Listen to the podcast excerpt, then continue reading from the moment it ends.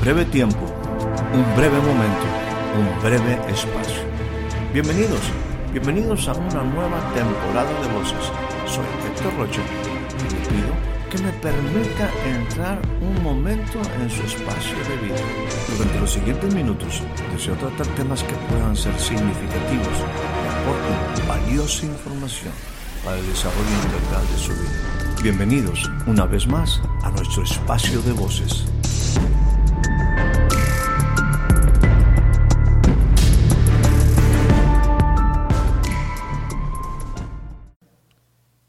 Conmigo a Jeremías capítulo número 17, que se traduce la bienaventuranza en una bendición diaria.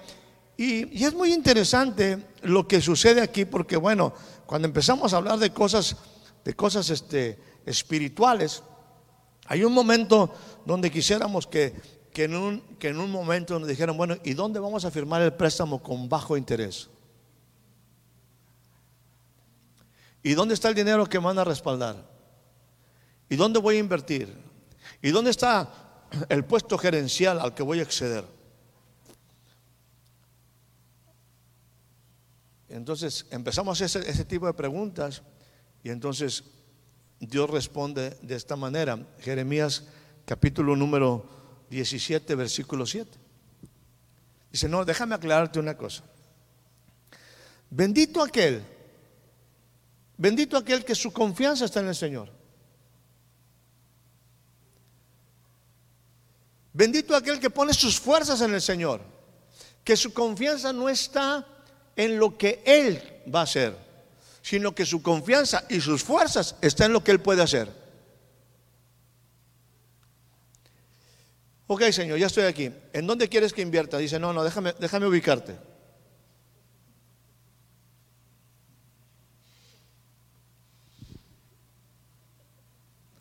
Es que, Señor, yo pensé que me ibas a mandar a Harvard que yo pensé, no, no, no déjame, déjame explicarte algo. Te quiero hablar de vida. Te quiero hablar de cosas que donde puedes ser bienaventurado. Déjeme decirte que, que, en las últimas ocasiones por ahí traje una naranja, que por cierto estaban buenísimas. No hallé cómo traer un árbol aquí, porque quería que viera un árbol, pero, pero grande grande. Esos árboles que dan, que tienen madera, déjeme usar, que son maderables, que sirven para construir muchos de los muebles que tenemos en casa. O un árbol frutal. dije, entonces Dios empieza a decir, déjame darte una instrucción, déjame de algo importante. Yo quiero que tú seas como un árbol. Ay, Señor, ya vas a empezar. Es que entiéndeme, te lo tengo que poner con cosas que sean prácticas, con cosas donde hay vida, no donde te estás perdiendo. Fíjate que, que si tú tienes sus fuerzas en Él, si tú confías que tus fuerzas están, déjame ponerlo, que tus fuerzas y tus caminos están en buenas manos, tú vas a ser como un árbol.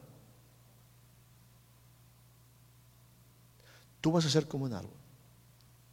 Viene a mi mente, por ahí la palabra que hace rato compartía Tere. Hay un momento donde Dios habla y dice, no temas, no temas, porque tus generaciones, fíjate, crecerán. Crecerán como un sauce, como un árbol en medio de la hierba. En otras palabras, yo voy a hacer una diferencia contigo entre un árbol y la hierba. Yo soy el que da el crecimiento. Bienaventurado tú que confías en el Señor. Bienaventurado tú que tienes tus fuerzas en el Señor. Bienaventurado tú que has puesto sus caminos en, tus en tu corazón y estás dispuesto a aprender. Y en ese proceso de aprender te dice, déjame decirte, bendito aquel que confía en el Señor, no tengo ninguna duda. Aquel cuya confianza es el Señor. Él va a ser como un árbol. Será este como un árbol que extiende sus raíces, proceso, que profundice en sus raíces junto a las corrientes de las aguas, junto a las corrientes de la vida. Él, cuando aparezca el calor, porque quiero decirte que en la vida, cuando venga el calor, cuando vengan las circunstancias adversas, porque es la vida, habrá hojas. Permanecerá verde. No se aflojará ni se afligirá. Será como un árbol que aun cuando viene el calor, cuando vienen los momentos intensos y que todo mundo se está quemando, sus hojas están verdes. No solamente eso, sino cuando las presas se acaben. No te preocupes, dale una aplicación a tu vida cuando, cuando falte agua, cuando falte lo vital, lo esencial. Cuando venga una sequía, no se angustiará y como quiera tendrá la capacidad de dar fruto, resultado. No importan las circunstancias, no importan las circunstancias. Yo estoy aquí para tener un resultado. Mi vida necesita resultados. No estoy en la mejor condición, pero he entendido que si pongo en Él mis fuerzas y mis caminos están en Él, yo voy a empezar a tener resultados. No he salido, pero voy a salir. Las circunstancias no me son favorables, pero yo pongo en Él mi confianza y pongo en Él mis fuerzas y entonces ahora soy perteneciente a su casa, tengo el respaldo de la casa, tengo el respaldo de un Dios poderoso, donde Dios está levantando un poderoso Salvador en mi casa y ahora puedo hacer que las cosas que yo no podía, que en mis limitaciones, en mi fuerza y con las circunstancias adversas de sequía y que el calor es intenso, aún yo voy a tener resultados. Yo voy a tener resultados. No voy a estar ni angustiado. No voy a estar en depresión. No voy a estar en un momento afanado. Es un proceso y yo voy a dar fruto. Yo voy a ver resultados. Yo voy a ver el producto en mi vida. Va a haber resultado. Volvemos al Salmo 84. Bienaventurado el hombre. Bienaventurado la mujer. Bienaventurado el joven.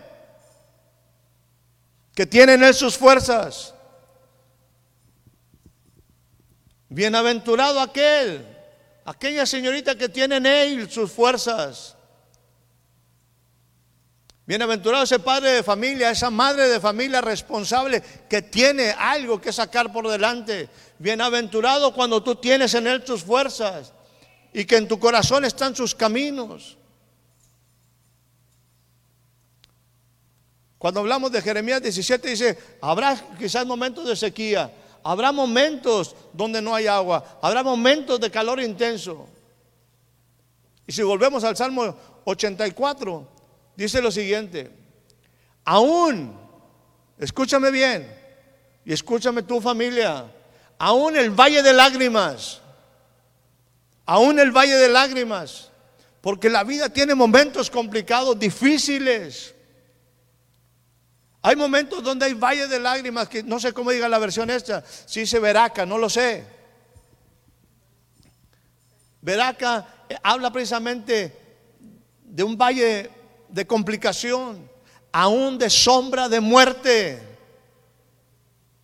aún de sombra, aún de oscuridad, aún un valle de lágrimas. Porque así es la vida porque es parte de la vida. Porque los intensos calores, porque la falta de cosas vitales, esenciales como el agua, se dan. Hay ambientes que son adversos. Aún el valle de lágrimas, donde mis fuerzas son nulas, donde no puedo hacer absolutamente nada, donde hay limitaciones. Aún en el valle de lágrimas, estos hombres, estas mujeres, estos jóvenes son capaces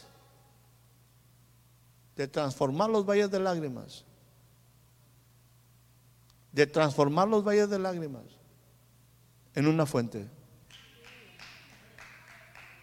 Ellos son capaces, ellos son capaces de transformar. ¿En sus fuerzas? Por supuesto que no. Quizás en algún momento, quizás en algún momento nos pasará como le pasó a aquel, si mal no recuerdo por ahí, creo que era Josafat y Acab. Un rey con un corazón correcto, otro rey incorrecto, en relaciones aún no adecuadas. Y ahí salen los dos a la batalla. Y a los pocos días ya les está fallando las cosas, ya no tienen agua, ya no pueden cruzar el desierto. Y en ese momento, Josafat como que vuelve a entrar en la onda y dice, oye, que no hay por aquí un profeta, no hay alguien que nos pueda dar dirección. Y por ahí aparece uno de los profetas. Y para empezar en ese diálogo, porque anda con una persona incorrecta, porque hizo una relación inadecuada, porque nos hemos metido en problemas. En ese instante dice, mira, ¿qué anda haciendo con este cuate? ¿Qué anda haciendo acá contigo? Nomás porque tú vienes, Josafat, si no, ni saliera a ver, a este no lo voy a ver.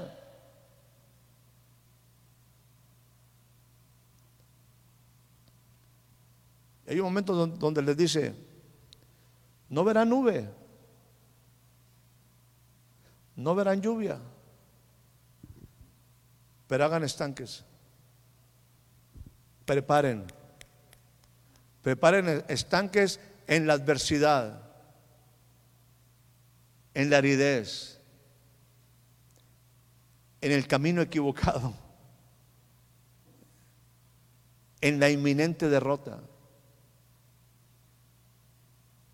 Es que no traje pala ni bulldozer. Pues con las uñas. Busca un palo por ahí y empieza a preparar estanques. No te limites. Porque tú no vas a ver lluvia ni verás nube, pero Dios va a llenar esos estanques. Esa gente, esa gente es capaz. Bienaventurado tú. Bienaventurado tú cuando tú pones en el Señor tus fuerzas. Y caminas conforme sus caminos, aún el valle de lágrimas, aún el valle de lágrimas, tú vas a ser capaz de cambiarlo en fuente cuando la lluvia llene los estanques. Prepare estanques. Prepare estanques. Quizás la situación económica, quizás la situación general, quizás los países, quizás va a haber un montón de circunstancias adversas, quizás todo va a estar bien caro, pero tú no vas a ver nada, pero tienes un Dios que es capaz de transformar toda circunstancia y a ti llenar tus estanques. Y cuando tú experimentes su poder, tú vas a entrar. Dice, irán de poder en poder irán de fortaleza en fortaleza. Déjame decirte, algunos Dios, déjame ponerlo de esta manera. Ahorita viene a mi mente algo que puse por ahí. Va a llegar un tiempo en tu vida que vas a dejar tú, o debes de dejar tú, de seguirte enfocando en tus debilidades para empezarte a enfocar en tus fortalezas. Va a llegar un tiempo en nuestra vida, va a llegar un tiempo en ti que quizás es el momento de que en lugar de que sigas enfocado en tus debilidades, en tus no puedo, en tus no hay, vas a tener que enfocar en sus fortalezas. En tus fortalezas. Y esa fuerza, esa poca fuerza que tienes, esa poca capacidad que tenemos, cuando tú y yo lo ponemos en Él, cuando ponemos nuestra confianza en Él, y en nuestro corazón ponemos sus caminos, vamos a hacer, estar en la posición de que las cosas, aún en el valle de lágrimas, aún en el calor, aún en los momentos donde está la sequía, las hojas van a estar verdes. el fruto va a estar listo para emerger. Y los estanques van a ser llenos. Y entonces tú vas a poder decir en ese momento, como dice la palabra aquí, irán de poder en poder. Irán de poder en poder. ¿Qué sigue? Que lo que tú en este momento, wow, que lo que usted en este momento está viviendo y en lo que usted va a triunfar es solamente el principio de su siguiente victoria.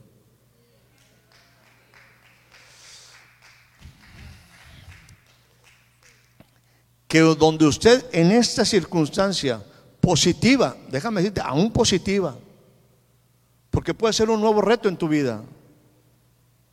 No tiene que ser algo negativo, es que yo sé que Dios tiene algo más bueno.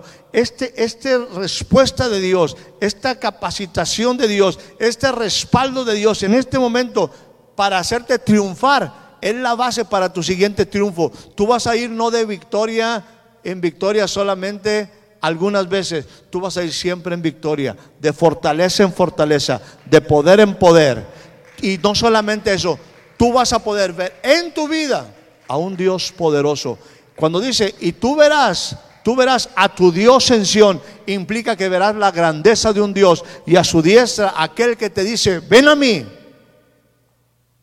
toma mi yugo, aprende de mí, déjame transformar tu corazón, porque tú vas a encontrar lo que siempre has buscado, descanso para tus angustias, descanso para tu alma. Es el momento donde vas a ir de poder en poder de fortaleza en fortaleza, y tú vas a poder ver como un Dios todopoderoso, quizás como en aquella expresión que en un momento le decía Jesús a Natanael, Natanael, ¿te sorprendes de lo que te digo? ¿Te sorprendes de que te dije que te vi debajo de la higuera? Pues si yo te conozco desde el vientre de tu madre, todavía ni llegabas a proyecto, yo ya te conocía, yo ya tenía planes para ti. ¿Te sorprendes por eso? No, déjame decirte, aquí estoy yo. De aquí en adelante, de aquí en adelante, desde este día, tú vas a tener la capacidad de ver con tus ojos, de ver con tus ojos a un Dios poderoso. Espero haya disfrutado de este breve espacio de voces. Soy Héctor Rocha. Hasta la próxima.